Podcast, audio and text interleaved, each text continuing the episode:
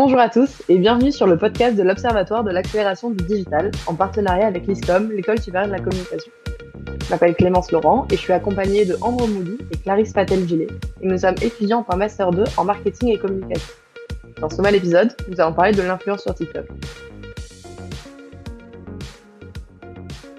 Notre sujet aujourd'hui porte sur les influenceurs et plus précisément sur ce que ça signifie d'être influenceur sur TikTok aujourd'hui. Pour contextualiser le sujet, rappelons d'abord ce qu'est TikTok. Nom Musicali, TikTok fait son apparition en 2016 dans la galaxie des réseaux sociaux. Très vite, il connaît une ascension fulgurante, surtout chez les 15-25 ans, et se classe depuis la pandémie du Covid-19 parmi les canaux incontournables du marché de l'influence marketing, avec plus d'un milliard d'utilisateurs par mois, ce qui est énorme en si peu de temps. Cette application de partage de vidéos courtes a complètement changé la façon dont nous consommons et créons du contenu en ligne. D'après une étude de Cold Square, 45% des marketeurs utilisent TikTok pour leur campagne d'influence en 2022. Dans ce podcast, nous aborderons d'abord comment TikTok s'est créé une mauvaise image, ses dérives, avec notamment le scandale des influx voleurs. Ensuite, nous parlerons des nouveaux codes de l'influence qui vont émerger grâce à TikTok avec une génération d'influenceurs qu'on appelle désormais créateurs de contenu. Et enfin, nous terminerons par le concept de désinfluence qui se base sur une consommation authentique et durable. Nous sommes impatients de plonger aujourd'hui dans ce sujet fascinant avec vous, alors restez à l'écoute. Parlons d'abord du marketing d'influence c'est aujourd'hui un secteur relativement mature sur tous les réseaux sociaux. Il est intéressant de noter que bien que lucratif et très apprécié par les marques et les utilisateurs, les influenceurs restent aujourd'hui la cible de critiques du grand public, qui remet en question leur légitimité et leur crédibilité. Ambre, tu peux nous en dire plus à ce sujet? Hum, Alors tout d'abord, il est important de mentionner que le danger vient des applications en elles-mêmes avant de s'attaquer aux influenceurs qui en font partie. Le réseau social TikTok peut s'avérer dangereux notamment pour les jeunes, qui sont les utilisateurs principaux de l'application. Les dérives constatées sont du contenu inapproprié, donc notamment avec une hyper-sexualisation des enfants que l'on voit souvent danser de manière suggestive, parfois très jeune, donc une moyenne d'âge entre 8 et 14 ans. Il a été aussi critiqué la présence de vidéos violentes, sexuelles ou discriminatoires. il y a aussi la désinformation et les fake news, la parole étant donnée à tous, et pas forcément des experts dans le domaine, il y a beaucoup d'informations qui se révèlent inexactes et de fake news. Et une utilisation abusive des données personnelles. TikTok a été accusé de collecter et stocker des données personnelles de manière abusive, notamment les données sur l'emplacement et l'historique de navigation, et le harcèlement, qui, comme avec toutes les plateformes de médias sociaux, TikTok a favorisé le harcèlement en ligne. On sait effectivement que les réseaux sociaux, notamment TikTok, peuvent être utilisés de manière raisonnable, surtout face aux dangers que vous venez d'évoquer. Clarisse, comment réagissent les consommateurs face à tout ça? Alors, les influenceurs qui étaient avant les rois du marketing ont bénéficié d'une très bonne visibilité grâce aux algorithmes d'Instagram et de Facebook. Parce qu'en fait, ces algorithmes favorisaient le contenu qui provenait des utilisateurs et pas le contenu qui provenait des marques. Aujourd'hui, les influenceurs ont une mauvaise image, une image très cliché dans notre esprit depuis quelques années, et c'est principalement à cause de certains comportements abusifs. Et en réponse, les consommateurs ont adopté une certaine attitude vis-à-vis de ces influenceurs. Alors, d'abord, parmi ces consommateurs, on a la génération des ad blockers, c'est-à-dire ceux qui sont les plus conscients qu'on vit dans une société de surconsommation. Et donc, en réponse, ils cherchent à fuir cette publicité qui est omniprésente. C'est là que rentre en jeu le branded influence fatigue, c'est-à-dire la fatigue que ressentent les consommateurs à avoir des publications sponsorisées sur leur smartphone dès qu'ils ouvrent une application. Pour eux, un influenceur, en fait, il s'investit uniquement pour l'aspect financier de son métier. D'ailleurs, à ce propos, certains influenceurs ont remarqué qu'après avoir accumulé les, collaborations sur leur euh, compte, bah, ils ont remarqué en fait qu'ils ont perdu des abonnés et que leur taux d'engagement y chutait. Donc ça, c'est la première attitude adoptée par les consommateurs. La deuxième, c'est que les consommateurs finissent par considérer le contenu des réseaux sociaux comme toxique. Pourquoi? Parce que le contenu est souvent trop cliché, trop perfectionné et trop mis en scène. Ça manque de naturel. Ces influenceurs arrivent même à établir des nouvelles normes de beauté et de style de vie à absolument avoir. Enfin, l'exemple le plus parlant à ce sujet, c'est celui du corps parfait des célébrités comme Kim Kardashian ou Kylie Jenner. Je sais pas si on s'en rend compte, mais à elles seules, elles ont réussi à influencer pendant des années le corps de millions de femmes à travers le monde. Donc voilà, en fait, il y a cette sorte d'oppression, d'angoisse que ressent le consommateur et qui lui donne envie de se détourner totalement des influenceurs. C'est vrai que le comportement de ce type d'influenceur est discutable, même si on le rappelle, tous n'agissent pas comme ça, surtout en 2023. Je pense à ces influenceurs de télé-réalité dont le comportement a été pointé du doigt, par exemple. Tu peux nous en dire plus à ce sujet? Bien sûr. En fait, le comportement des influenceurs de la télé-réalité a vraiment mis en lumière les dérives de l'influence, avec notamment le phénomène du dropshipping abusif. Donc, pour rappel, le dropshipping, c'est la vente d'un produit par un intermédiaire qui ne s'occupe pas du tout de la livraison. En fait, il s'occupe juste de le vendre.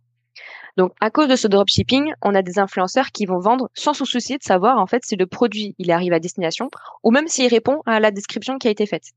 Et à cause de ces dérives, le monde de l'influence se transforme en un monde superficiel et malhonnête parce que le chiffre d'affaires, le, le profit est bien plus important que la réputation de la marque ou même que la satisfaction du client. Et en plus de ça, il est déjà arrivé que des influenceurs fassent la promotion de choses totalement scandaleuses, comme Maïva Genam, qui incitait à refaire son appareil génital pour, je cite, rajeunir son vagin comme si on avait 12 ans. Donc oui, entre la promotion de la chirurgie esthétique et les embrouilles médiatisées des influenceurs, qui amènent d'ailleurs parfois du cyberharcèlement, on peut dire que c'est un mauvais exemple. Et ce mauvais exemple, certains autres célébrités en ont fait leur combat. Quand je dis ça, on pense tous à Booba. Booba, ça fait plusieurs mois qu'il dénonce les pratiques des influenceurs télé-réalité. Et il livre une guerre médiatique à Magali Berda. Donc Magali Berda, je le rappelle, c'est la fondatrice de Shona Evans. C'est une agence de marketing d'influence. Et en fait, c'est de lui, c'est de Booba que vient le terme influx voleur. Et cette bataille, elle a commencé sur les réseaux sociaux et elle a plongé Magali Berda dans de nombreuses critiques en rapport avec son activité, qui est soupçonnée, je cite, d'être liée à des pratiques commerciales trompeuses. Alors, pour finir le tableau de la mauvaise image des influenceurs télé-réalité, on a complément d'enquête, je sais pas si vous vous souvenez, qui a diffusé en épisode en 2022 sur les activités de Magali Berda et ça n'a pas du tout aidé à, redorer son image. Et c'est pour ça que les influenceurs télé-réalité, qui représentaient au final dans les consommateurs la notion globale d'influenceur, bah, ils avaient une très mauvaise image. En fait, pour les consommateurs, influenceur était égal à arnaqueur. Et c'est d'ailleurs pour ces raisons que la loi euh, sur l'encadrement de l'activité d'influenceur a été adoptée euh, mercredi par l'Assemblée nationale. Alors justement, Ambre, comment TikTok et ses influenceurs font-ils pour générer autant de vues et d'interactions? Alors tout d'abord, on peut remercier l'algorithme. Contrairement à Instagram, qui favorise les contenus de profil ayant une communauté et une popularité plutôt importante, TikTok est basé sur un modèle de distribution non connecté. Cela signifie que les statistiques et les contenus diffusés sont donc complètement dissociés. En effet, les créateurs de contenu sur TikTok se sont initiés à une nouvelle manière de produire leur contenu qui se base sur l'authenticité, la créativité, la spontanéité et un lien de proximité avec le public. Les plateformes favorisent donc la qualité des contenus publiés et leur capacité à devenir virales. Les créateurs de contenu doivent exprimer leur personnalité et leur créativité de manière engageante, mais sous des formats et des messages très courts, facilement consommables pour l'utilisateur. Merci pour les explications. On comprend que la plateforme a donné naissance à une nouvelle génération de créateurs de contenu qui tendent vers plus de naturel et une volonté de produire des contenus créatifs et originaux. Et donc peut-être de nouveaux codes? Effectivement, les influenceurs de TikTok sont issus d'une nouvelle génération et ont donc une véritable influence sur la culture populaire. Cette plateforme est devenue le berceau où toutes les tendances émergentes, que l'on appelle donc sur l'application Trend, se propagent rapidement et deviennent virales. Je, peux vous citer bien sûr les principales et les plus connues. Donc les trends de danse, donc qui sont les plus populaires sur la plateforme. Donc c'est des danses généralement simples et accompagnées de chansons entraînantes qui peuvent être soit créées par des utilisateurs euh, lambda ou des célébrités. Les vidéos de cuisine, je pense bien sûr au baked feta pasta qui a provoqué dans tous les États-Unis des pénuries de pâtes et de feta la mode et la beauté, donc euh, des astuces de maquillage et des looks inspirants à moindre coût, et les challenges euh, sportifs, notamment le One Punch Challenge qui consistait à frapper un punching ball avec une seule frappe et voir combien de force on peut générer. Cependant, il est important de noter que les tendances TikTok évoluent très très rapidement et des nouvelles tendances émergent constamment. Ce qui marchait il y a aujourd'hui un mois ne marche peut-être plus dans les jours qui suivent. En fait, il n'y a plus besoin d'être déjà viral pour produire un contenu viral. C'est ça, exactement. En fait, on assiste à un phénomène où le contenu qui devient viral est totalement aléatoire. Et c'est encore une fois grâce à l'algorithme.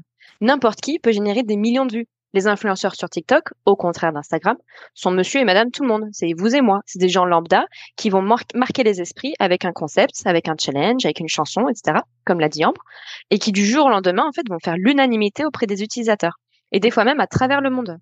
Et c'est ici qu'on retrouve l'importance des valeurs d'authenticité, de proximité, etc., dont parlait Ambre à l'instant.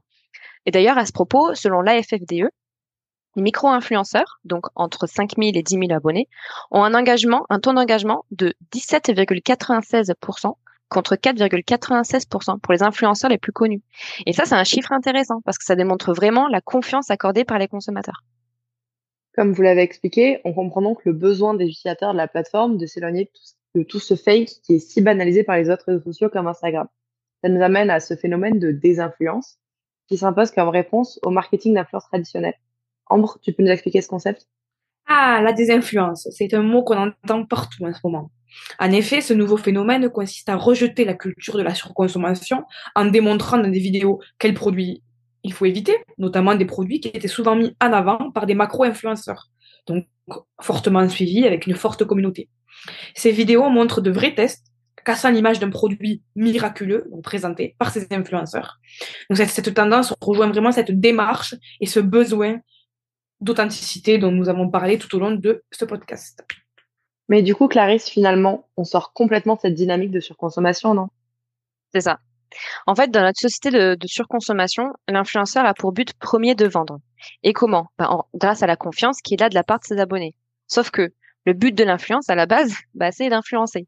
Que ce soit pour acheter un produit ou au contraire pour le rejeter. Et en fait, c'est là que la notion d'authenticité et de proximité, pardon, reprend tout son sens. On va être sûr que l'influenceur ne se fait pas lui-même influencer par la marque, au final. Et c'est là qu'intervient la notion de de-influencing. En fait, c'est une tendance qui répond totalement aux préoccupations des jeunes générations, c'est-à-dire l'écologie et l'éco-responsabilité. Et la désinfluence réunit aujourd'hui des milliers de TikTokers sur la plateforme, qui nous explique qu'il n'est pas nécessaire d'acheter tel produit, tendance du moment, etc., mais d'acheter plutôt seulement les produits dont on a besoin. Donc, ils incitent non seulement à moins consommer, mais aussi à mettre en garde contre le gaspillage, et tout ça en dénonçant le manque d'efficacité de certains produits parce qu'ils les ont eux-mêmes testés. Donc en fait, en dénonçant la société de surconsommation, on a beaucoup de créateurs de contenu qui vont vouloir mettre en avant une consommation qu'on appelle raisonnée et responsable. Et c'est là l'objectif premier de la désinfluence. C'est de rappeler en fait à tous, à tous les consommateurs, qu'avec un peu d'esprit critique et du bon sens, on peut éviter de tomber dans les pièges du marketing d'influence. D'ailleurs, ces, ces désinfluenceurs vont utiliser sous leur publication des hashtags comme euh, Save Your Money, Anti-Haul, Conscious Consumer, etc. En fait, on comprend que la désinfluence, c'est donc une nouvelle stratégie d'influence qui répond aux exigences de plus en plus accrues des internautes vis-à-vis du contenu qu'ils consomment afin de s'adapter à la société actuelle. Voilà, ouais, c'est ça. Et ce mouvement d'influence sur TikTok représente aussi une nouvelle communauté d'influenceurs qui sont du coup plus éthiques, plus respectueux de l'environnement et surtout plus respectueux envers leurs abonnés. Parce qu'en fait, ils n'ont pas envie de leur faire consommer n'importe quoi à leurs abonnés. Ils ont envie de donner des vrais conseils. Ils veulent surtout pas paraître comme des arnaqueurs ou des menteurs. Donc, dans leur contenu, ils vont guider les consommateurs vers des décisions d'achat qui sont plus durables et plus responsables. Merci Clarisse et merci Ambre, nos deux intervenantes, pour leurs éclairages enrichissants sur le sujet. Pour conclure notre épisode, TikTok a donné naissance à un nouveau type d'influenceur qui a su répondre aux problématiques des jeunes utilisateurs, qui sont hermétiques au contenu superficiel et trop parfait proposé sur les autres plateformes. Les dérives dangereuses sont aussi bien connues du public, notamment des plus jeunes, ce qui a amené à une remise en question du fonctionnement des réseaux sociaux. TikTok propose aujourd'hui un contenu plus spontané et fait place à l'authenticité afin de répondre aux enjeux actuels auxquels la génération Z est sensible.